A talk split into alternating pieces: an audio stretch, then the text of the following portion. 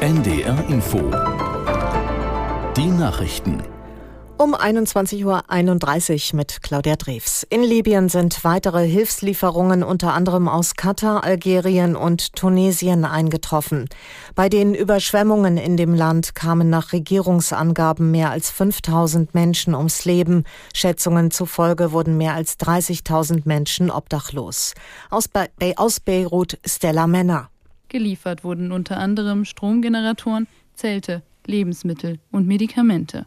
Auch aus westlichen Ländern soll demnächst Hilfe eintreffen. Das Deutsche Technische Hilfswerk erklärte, man stelle zurzeit Material in den Logistikzentren in Bayern und Baden-Württemberg zusammen.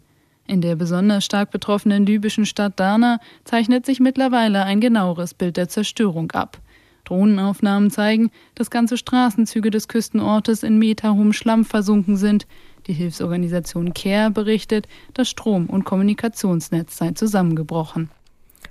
Nach zwei Gewalttaten im Kreis Diepholz in Niedersachsen ist ein Verdächtiger festgenommen worden.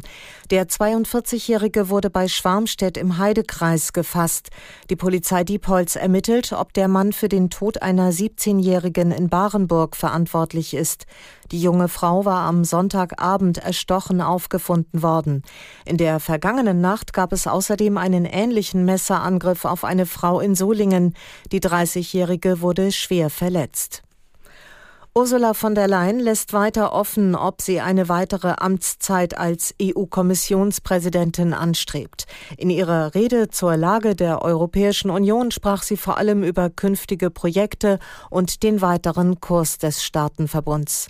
Aus Straßburg Stefan Überbach. Aus den Reihen der Christdemokraten kommt viel Rückendeckung, etwa für ihre Vorschläge zur Stärkung der Wettbewerbsfähigkeit, wie das Bürokratieentlastungsgesetz, die Dumpingkontrolle für billige Elektroautos aus China oder die Ankündigung, mit Industrie und Landwirtschaft über geplante Klimaschutzauflagen und mögliche Hilfen zu sprechen.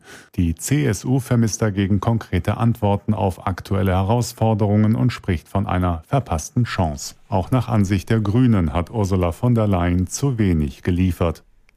Die Pläne für einen Nationalpark Ostsee stehen vor dem Aus. Schleswig-Holsteins CDU will das Vorhaben ablehnen.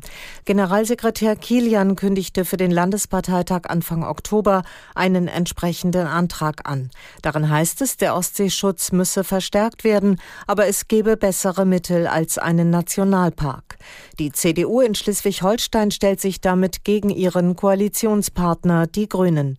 Deren Umweltminister Goldschmidt setzt sich für einen Nationalpark Ostsee ein, um die Wasserqualität des Meeres zu schützen.